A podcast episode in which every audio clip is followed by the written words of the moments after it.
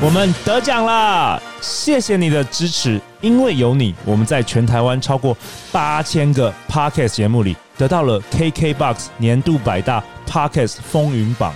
谢谢 KKBOX，更谢谢正在听节目的你。陆队长从去年三月开始每天录制《好女人情场攻略》，已经一年了。在过去每个月的《非诚勿扰》快速约会中，陆队长认识了很多好女人、好男人的忠实听众，都提到了。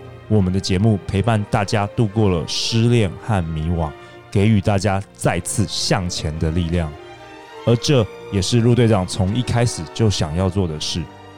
如果你喜欢我们的节目，请在 Apple Podcast 留下五星评价和留言给我们哦。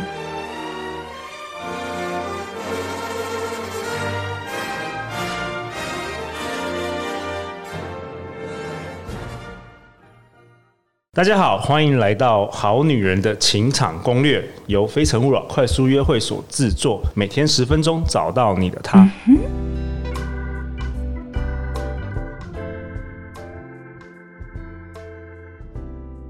大家好，我是你们的主持人陆队长。相信爱情，所以让我们在这里相聚，在爱情里成为更好的自己，遇见了你的理想型。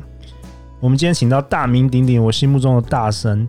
AWE 情感工作室的创办人 Dana，Hello，Hello，大家好，我是 Dana。Dana 毕业于台大国际系，却走入恋爱产业中创业，成为 AWE 情感工作室的创办人。兴趣是找寻真相与通达宇宙万物的道理，尤其是跟人有关的事。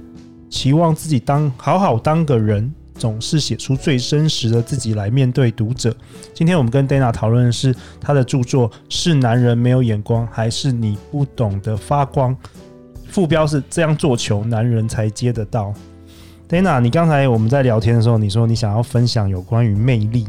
对，这个是我嗯，也不能说最近啦，就是比较近期呃领悟到的事情。哦，怎么说？因为我发现也大家好像我的，因为我这一直在想说我的学生到底 怎么了，然后 为什么你的学生怎么了？就是我想要从不同，因为我发现我学生有很多不同种嘛，然后我就、嗯、我如果只有一种切入角度的话，我可能没有办法了解我所有的学生对，没错没错，对，所以我就是最近有有发现另外一个角度，就是。大家都想要知道什么叫做魅力嘛？怎样的人是有魅力的？对。那我觉得很多人，嗯，我觉得很多人有的盲点就是他们会认为说，呃，他们对那魅力会有一个想象，或者会有一个框架在，比如说他觉得有魅力就是。呃，长得高，或是有魅力，就是像安杰丽娜·裘丽那样，他们会有一个那个 type，对，有一个 type，或者会有一个具体的形象，嗯、会觉得那样子的人才是有魅力的。嗯、那通常呢，嗯，比如说像比较温和的人，就会觉得有个性的人是有魅力的。嗯、然后比较矮的女生就觉得高的女生比较有魅力，高的女生就觉得矮的女生比较有魅力。总之就是没有人会觉得自己有魅力。对，他们就是会会就是设定出一个框架，然后那个框架就不是自己。哦。对，然后就觉得啊，因为我自己没有，所以我没有魅力。对，那这个东西我觉得是大部分的人会有的盲点，就是他们不会认为自己身上有的东西是有魅力的，就是有点像是我们在玩那个。玩牌，对。那我们玩牌的时候，你不管手上拿到什么牌，你都要想办法赢啊！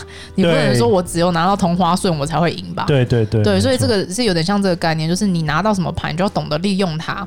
因为有时候你拿到，比如说你拿到呃玩大老二的时候，你拿到梅花三，那梅花三就是它，它你就可以先先玩嘛。那你先玩，或者你拿到比较小的盘，就可以用来用心理战吊别人。因为如果你条件很好的话，别人对你的期望也是会很高。对，那你就比较不容易加分，你反而容易扣分。嗯、对，所以每一个状况它都有它好跟不好的的嗯状态。那我们通常会有误解，就是我们会觉得不好就是不好，好就是好。可是我们没有去看到的一件事情的真相，就是每一件事情它有好就有坏。有多好就有多坏，对，就是它是一个很相对的东西。对，那所以我觉得要去找到自己的魅力，就是要看我有什么，跟这些东西有什么我没有看到的好处，跟我怎么利用我自己身上有的特质。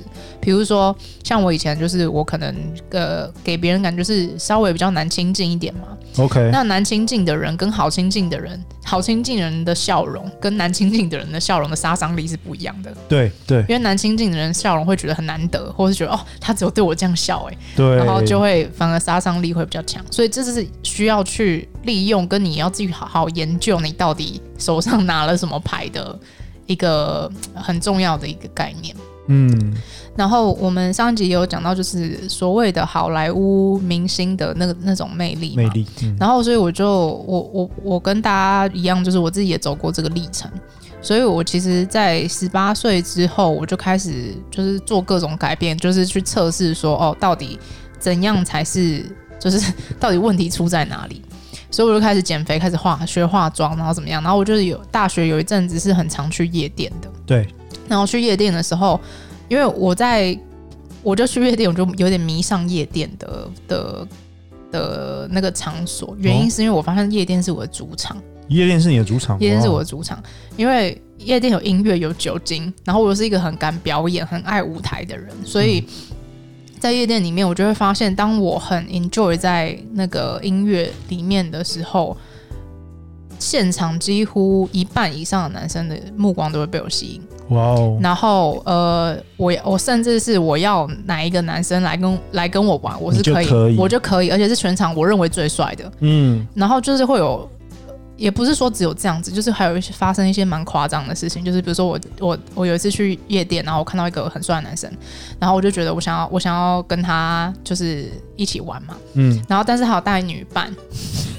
Wow. 然后结果我花了大概两分钟的时间，就把女伴丢下来跟我玩。哇 Wow, 所以所以你在那个场域是完全是魅力可以极大化的，对，就是适合你的制霸的那种感觉。所以呃，我就我有那个经验之后，我就在想到底是就是为什么我只有在夜店可以那样，就是为什么没有在其他地方不行？在图书馆没办法。没办法，因为我就是很那个条件很当时适合你的那个、呃那个条件就有点像是。你必须要有特定的条件，你才可以有那个东西发光，对，被激发嘛。嗯、对对。那我就想说，我要怎么不靠这些条件来激发自己的状态？跟那个状态到底是什么？OK。然后我后来就发现，那个状态就是，呃，我后来有去问一些其他女生，然后我就发现，不管是哪一个女生，她们在让男生可以。全神贯注在他身上的时候，都是他非常享受当下、很沉浸于当下的时候的状态。嗯，然后我就回想啊，我在夜店的时候好像也是这样，我完全没有，更不 care，我不 care，不 care 你今天到底多多少男生会来来来跟你搭讪或什么，是不是？呃，也不是这样，就是我发现自己魅力值或是别人的魅力值最大的时候，都是我非常 enjoy 在当下的那个情境里面。就比如说，我不不论做任何事情，我就是很很全神贯注的在 involve，心流吗？